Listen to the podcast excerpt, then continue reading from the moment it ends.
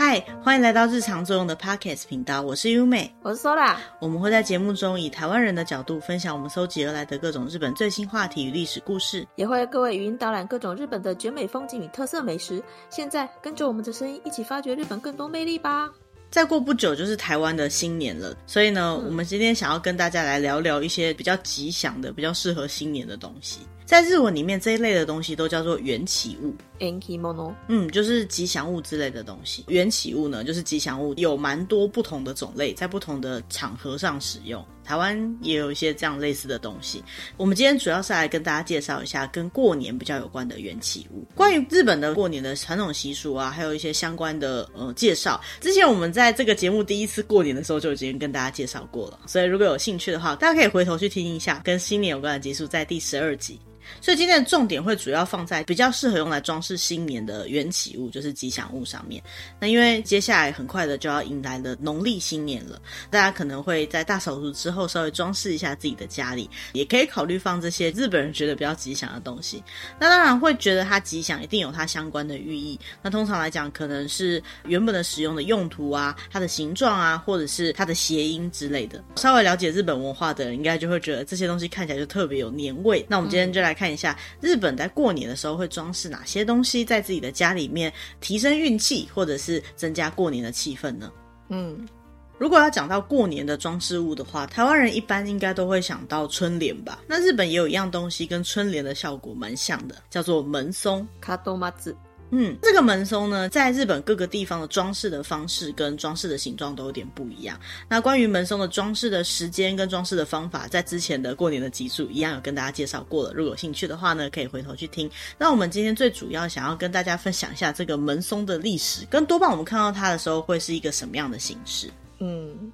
那所谓的门松呢，就是在日本过年的时候立在家门口的竹子或者是松树做的过年的装饰品。它除了叫门松以外，它也会叫松饰，或者是装饰松，或者是立松之类的。对于很在乎节气跟四季变化的日本人来讲呢，门松也是新年具代表性的一样东西。他们为什么装饰门松？是因为他们觉得呢，树里面都会有神灵寄宿在里面。每年如果在自己家门口摆门松的话，就代表这个家里面已经准备好要过年了。让年神进到自己的家里面来，再加上本来松竹就有长青这样的寓意嘛，所以他们日本又有一种说法叫做松树有千年之气，竹子有万年之气。嗯，所以呢，对于神的不管是引导还是可以让神依附在上面来说呢，松跟竹都是一个很好的象征，而且代表神可以一直陪在人的身边。像台湾就是打扫完之后，我们会把春联贴上去，就代表哎，这户人家准备好要过年了。那日本就是在某个固定的时间把门松摆上去，就代表嗯。这户人家准备好过年了，年神可以来家里面了。嗯，放门松的历史来讲啊，中国传统来讲会觉得松树很有生命力，然后是一种比较不老的长寿的象征，是很有关系的。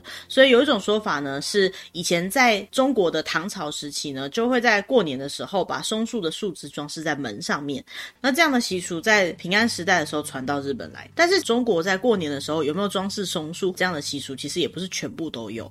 再加上大概在平安时时代。那时候呢，他们贵族就会在过年之后的第一个子之日出去外面，像是踏青。然后在踏青的时候，他们就会去采松树的比较小的树枝回来，带回来这个子之日的松枝呢，对于他们来讲就是可以祈祷长寿健康的一个吉祥物。拔回来这个小的松枝呢，后来就慢慢演变成现在的门松。最一开始他们在装饰松枝的时候，他们就会觉得，哎，只装饰一根树枝不是很有趣，所以他们就会在上面做一点装饰，比如说用和纸。把它包起来啊，或者是用红色啊、金色啊那些比较喜气的绳子把它绑一个结。那这个结在日本叫水影，也是一个吉祥的象征。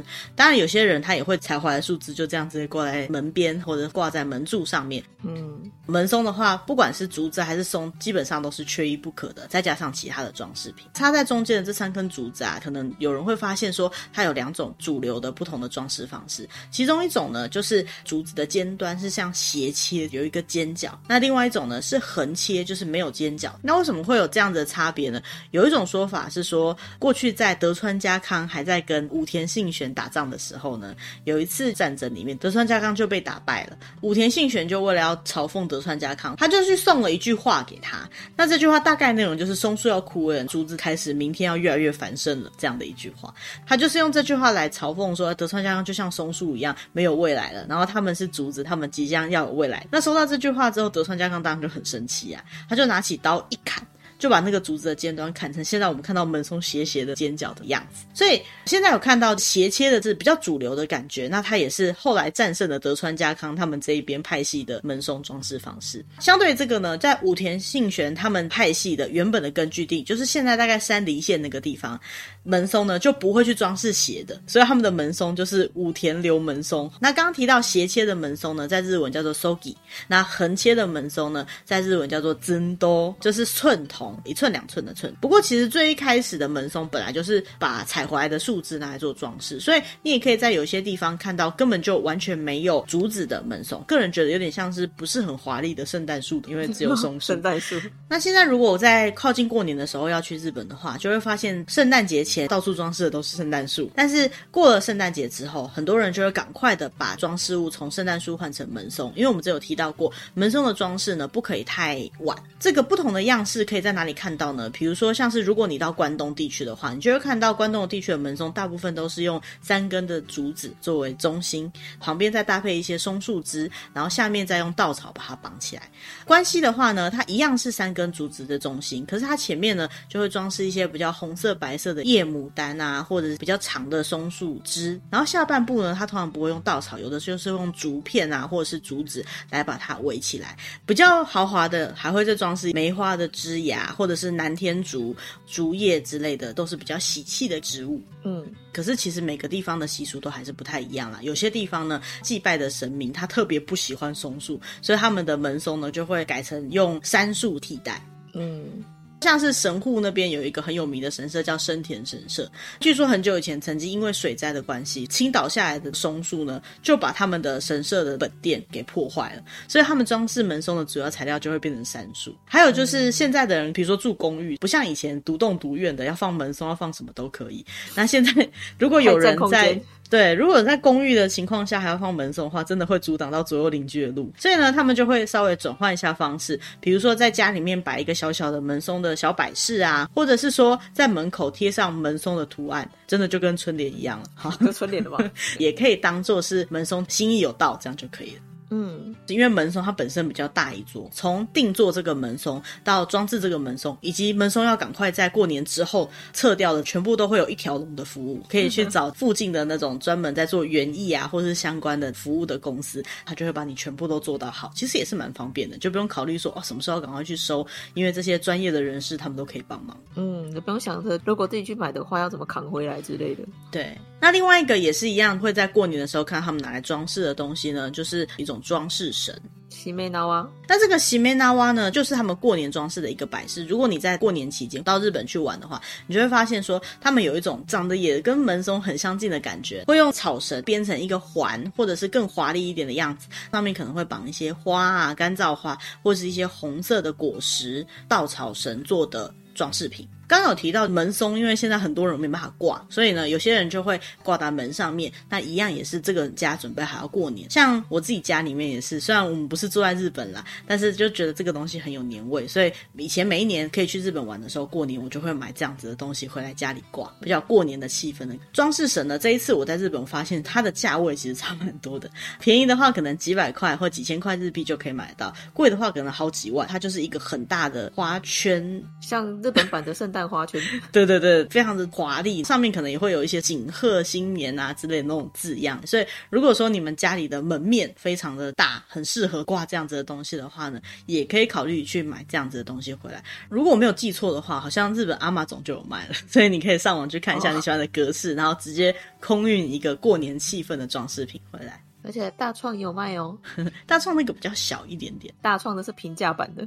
对，那下一个要介绍的也是一个非常具有新年的感觉的一个东西，就是像台湾的人，如果在过年的时候，他们可能会到庙里面去求一些平安符啊，还有如果财神的话，可能对会求钱母啊、金鸡母啊之类的。那日本的话呢，他们为求除恶，就是不要有不好的事情来发生的话，他们就会到寺院或者是神社去求一种可以除魔的物品，叫做破魔使，还有破魔弓。哈玛亚，哈玛尤米。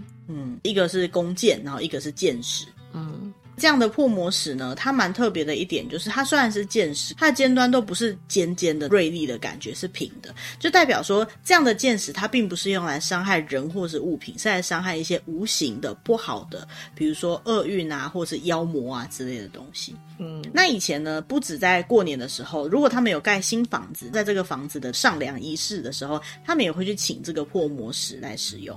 大部分的情况下，如果你到寺庙去求的话，多半都只会求到破石。那为什么破魔弓不会一起给你呢？理论上弓跟箭应该是一套的才对嘛？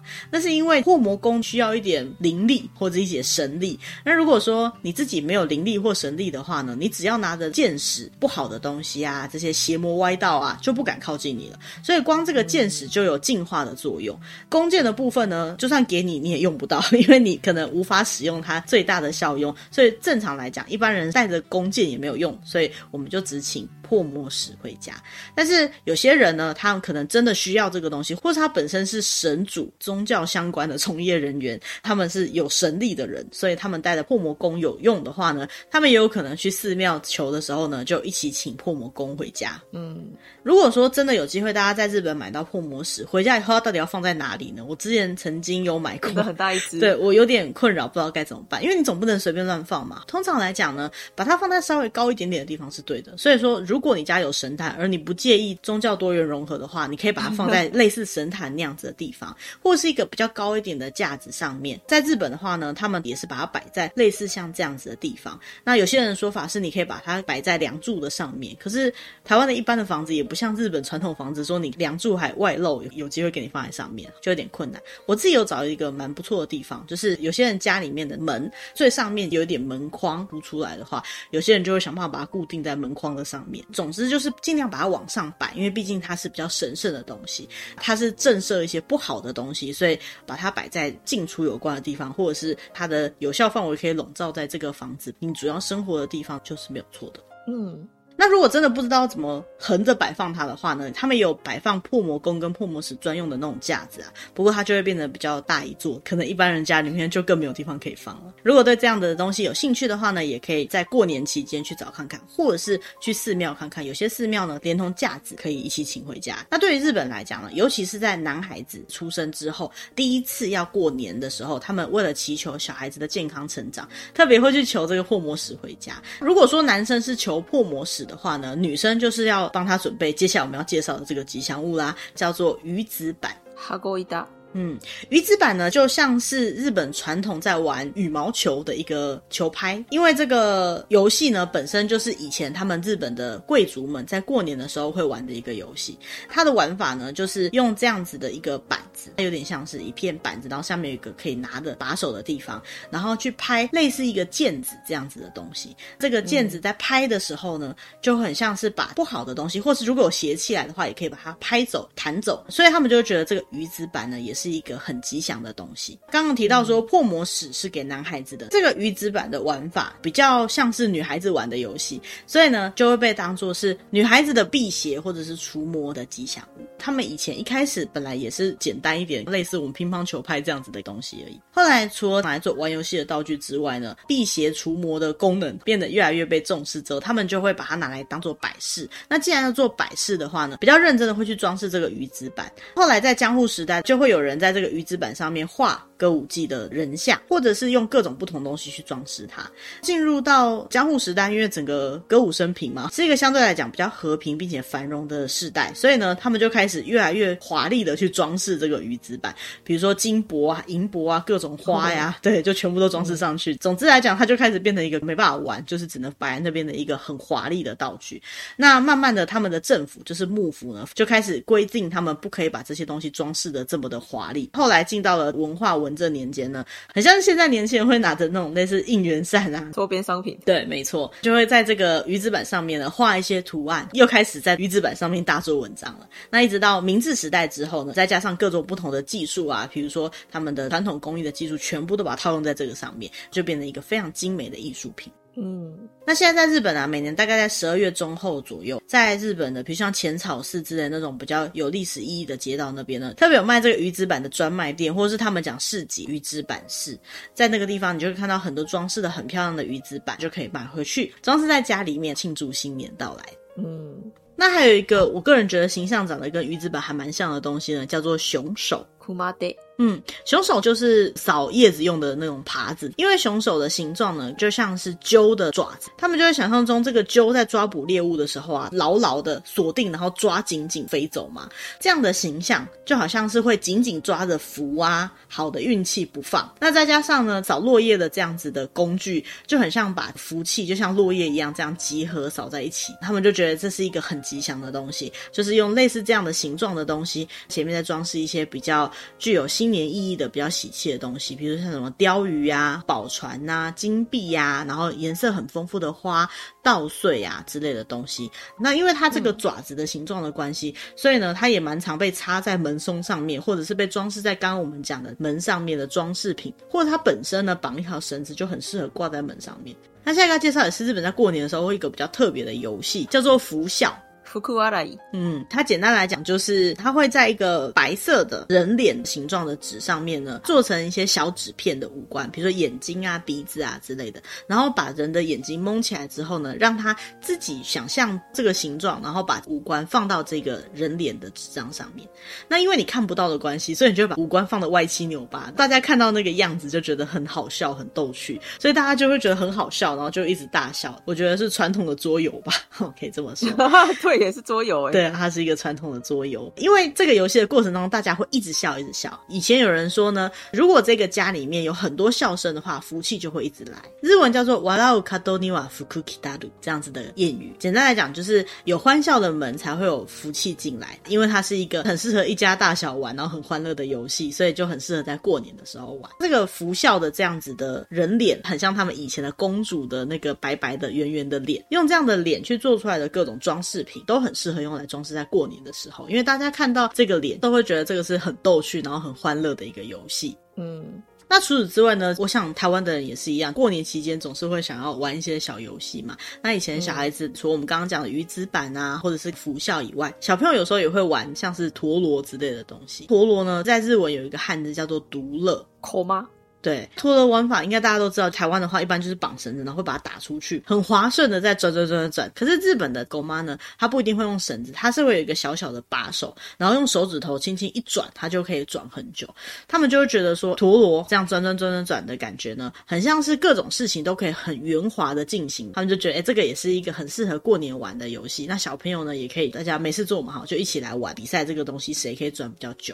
因为木质的东西很适合在上面上一些图案啊什么的，他们就会把它画。成可爱的，比如说像人脸啊，或者是那一年生肖的图案。嗯，据说呢，日本从奈良时期到平安时期呢，就一直都会使用陀螺，但那个时候他们是用来做占卜用的。后来呢，被当做是很吉祥的一个吉祥物之后呢，也会被当做是游戏。那除了过年的时候以外呢，比如说结婚啊，或是有人生小孩啊，或是有人升迁，他们也会去买陀螺形状的东西，祝贺这整件事情可以圆满顺利的进行。嗯。讲到目前为止的话，如果大家每一样东西都把它收集来的话，过年装饰品应该会变得非常的华丽，到处都是东西。满满 对对对，可能又被妈妈骂了。好不容易打扫完了，断舍离完了之后，又摆了一堆有的没有的东西。大家记得过年期间的装饰品呢，过了过年之后要记得收起来。吉祥的东西，它的吉祥的寓意也可以一直存在下去。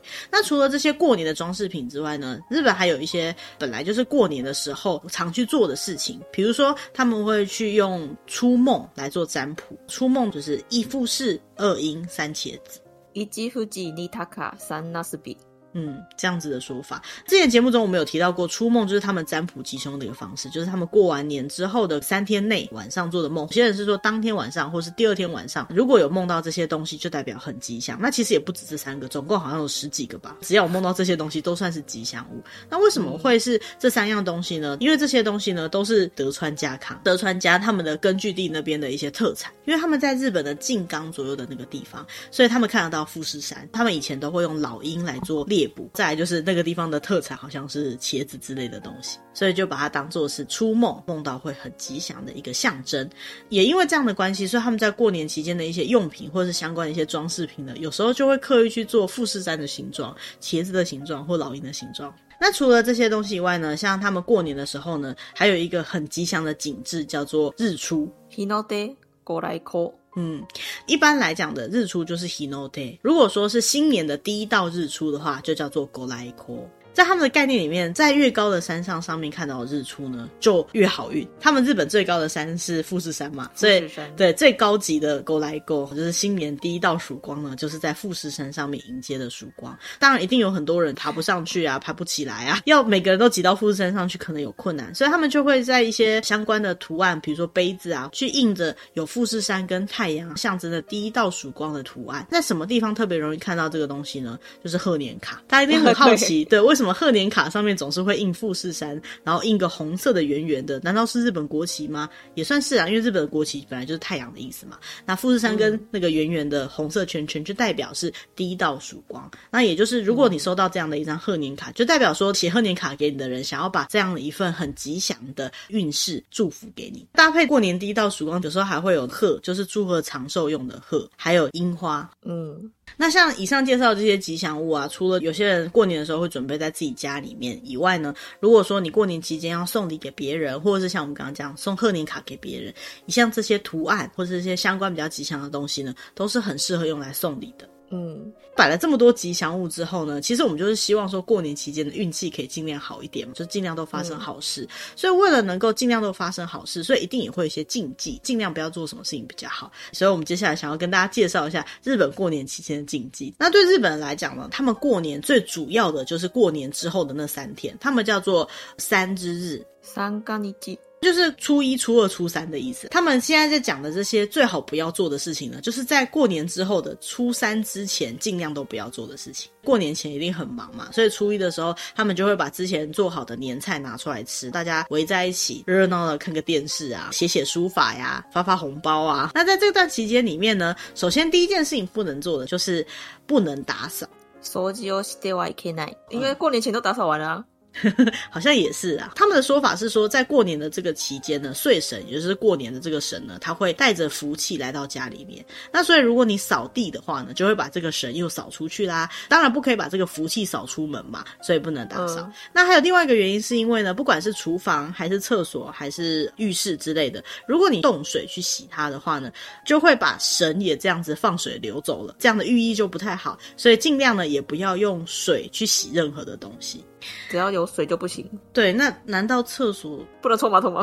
好像有点可怕。不过应该是尽量不要随便打扫。那除此之外呢？嗯、他们像有些地方，他可能会讲说，过年期间不可以晒棉被。之类的，我记得台湾好像也有哎、欸，我是有听说过年期间不可以扫地，就扫这个动作是不行的，呃、但是不太可能不用水吧？有点困难，不知道它执行的范围在哪里。对对对对对，有一个说法是说，因为家里面的妈妈们或者是主要负责做家事的人们，在过年前大扫除嘛，过年期间还要在那边忙着打扫，就觉得特别的忙乱，会希望能够悠悠闲闲过个好年，所以就说啊，那既然睡神也来到家里了哈，大家就一起坐下来聊聊天，那不要在这边。忙家事，名正言顺的休息一下。嗯，过年期间的第二个禁忌就是不可以使用锐利的刀刃。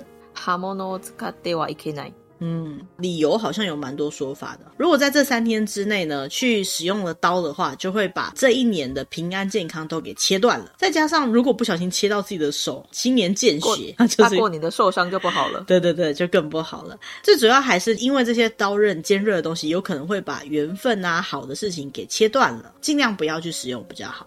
那还有一个说法就是，过年期间也要让菜刀休息一下。他们过年期间比较常会吃的东西就是年菜料理跟欧洲，你，就是杂。煮就是年糕汤啦，之前我们有介绍过的。他们有为了在过年期间不要用到刀子，所以年糕都会卖给你刚好切好的大小。那你可以拆开包装，就直接丢下去煮，就不用用到刀子了。最主要还是说，希望在过年期间呢，不只是不要打扫，厨房的工作也尽量减少一点，这样大家都可以一起休息。那根据某些地方不一样，有些人甚至觉得过年这三天期间呢，也不可以剪指甲。因为指甲是属于自己身体的一部分，那去把它剪断了，就好像剪断了跟自己家人的缘分一样。这个部分在台湾的习俗里面也有听说过，就是过年不能剪指甲，不能用刀，我是没有听过，但是不能用剪刀，我有听过。大家都是希望平平安安，然后吉祥如意的过个好年。那再来过年的第三个禁忌，就是不可以用火来煮东西。火を使う煮炊きをしてはいけない。 嗯，他们所谓的煮东西呢，比较像是煮滚什么东西。比如说，像我们如果煮肉汤的话呢，煮的时候上面不就会冒出像那种白白的泡泡那样子的东西吗？渣渣啦，我们讲说渣渣。这个渣渣在日文呢，汉字写成灰汁，日文的音叫做阿苦，就跟不好心你的厄运的厄这个字呢是同样的音的。他们就觉得说，如果你煮这个东西呢，就会出现厄运，所以就是不可以去炖煮东西。嗯、除此之外呢，像他们普遍认为，以前厨房是用灶嘛，所以灶就会有类似灶神或者是火神之类的。那这些灶神或火神呢，在日文叫做荒神，它是每一个家里面的守护神。所以如果地基主吗？对对对对对，其实就像地基主的感觉。所以如果你过年就马上就用火，你又不给人家休息的时间，他可能会生气。他们也在放年假，嗯、所以呢，至少三天左右的时间，尽量不要去使用火。所以他们的年菜料理多半都是冷的，而且可以放个两三天。过年期间尽量不要煮。好，那下一个过年的禁忌呢，就是不可以吃四足行走的动物肉。四つ足歩行の动物の肉を食べてはいけない。嗯，比如像是猪啊、牛啊、马呀、啊、之类的。 对于日本来讲呢，他们以前遵守的佛教的教条里面就有禁止杀生，再加上他们以前呢也有不吃肉的习惯。虽然说有各种不同的理由，但是在过年的时候呢，年菜料理会尽量避免放入这些肉类的，好像也是蛮常见的。不过现在的年菜有的会吃和牛的年菜啊，所以我想 好像多少还是会吃到的。根据不同的地区呢，也是有地方是不能吃猪或者是不能吃牛之类的。反正总之，四只脚的动物比较容易会遇到不能吃的状况。如果说很害怕会不小心吃到，或者觉得有点麻烦，不知道该怎么处理的话呢，可以考虑那三天内都是鸡。他们就是有这样的习俗啦。我知道台湾有些人过年期间会吃素，就是一种特别的祈福的方式吧。嗯，再来新年的第五个禁忌就是不可以吵架。嗯。其实什么时候都不要吵架比较好啦。哈。当然，就是过年的时候吵吵闹闹的感觉就是不太好嘛。大家都希望可以过一个好年，所以在新年最初的时候，当然就尽量不要吵架啦。那这个部分跟台湾小朋友最喜欢的习俗就是过年不可以骂孩子有点像。那还有就是他们觉得一年的运势啊，最主要就是决定在这个最一开始的时候。所以在这个时候呢，如果争吵的话呢，就有可能不好的厄运附着到自己的身上。年初的兆头就不太好，所以尽量不要在年初的时候吵架。和气生财嘛。最后一个过年期间的禁忌呢，就是过年的时候不可以用钱。お金を使ってはいけない，这也太难了吧？对啊，这要怎么做到啊？我觉得很奇怪。但是它有一个例外哦，你如果拿去庙里面捐的香油钱是 OK 的，奉献给神明是可以的。对对对，但是其他的话就不行。告诫你不要乱花钱呐，都知道大家过年的时候很喜欢乱花钱。对对对，他为什么会这么说呢？是因为一年的最一开始的时候你就用了太多钱的话呢，你这一年大概就存不到钱了。我觉得很有道理，就是你用的钱大概就存不到钱了嘛，都把钱都花掉 掉了。对小朋友的话，在这个时候拿到压岁钱，拿到就花掉了，难怪今年存不到钱，蛮有道理的。其实最主要就是说，不要去浪费钱啊，稍微踩一步刹车，然后想一想今年的用钱计划，在新年的最一开始，好好的谨慎思考一下自己的用钱习惯。不过日本跟台湾一样，哈，过年都会有一些特卖会，尤其是卖福袋啊。不过他们现在福袋，为了避免这种状况，还蛮多都在过年前早就都预约完了，过年后才开始买福袋的人可能有点晚了。但即使没有福袋呢，很多的过年特卖会也都大概新年的二号就开始特卖会了。看到这些特卖会不花钱，好像有一点难。好，所以呢，在我们查到文章里面，他是说，如果你真的没办法忍，比如说二号就要花的话，那至少过年的时候去拜拜的香油钱要把它留起来，香油钱一定要记得给。这样子的话，好运应该是还是会留在身上的吧。留得住。哎，对对对，这样讲起来的话，日本的过年所有的习俗跟台湾的习俗也没有差很多啦。那不能做的事情，虽然说有些执行上的困难，不过都是可以理解。据我所知，就很多东西跟台湾或者是中国的习俗也非常的接近。嗯、现在应该都是在打扫的时间，希望我们。的节目也可以陪着大家打扫啊，或者是在做年底最后的工作的总结。希望大家可以平平安安的，保持心情愉快的准备过年。嗯，那今天的主题大概到这边。那如果大家有什么想要告诉我们的事情，或者想要听的主题的话，可以利用节目的留言栏位跟我们联络，也可以用节目下方的资讯栏里面有我们的 email 来告诉我们你想要听到的内容。嗯，接下来我们也会尽量定期上传新的集数，跟找类似像这样我们觉得比较有趣有用的话题。那如果你喜欢我们的主题，也欢迎按赞订阅或跟喜欢这样主题的朋友分享哦。谢谢大家，拜拜，拜拜。Música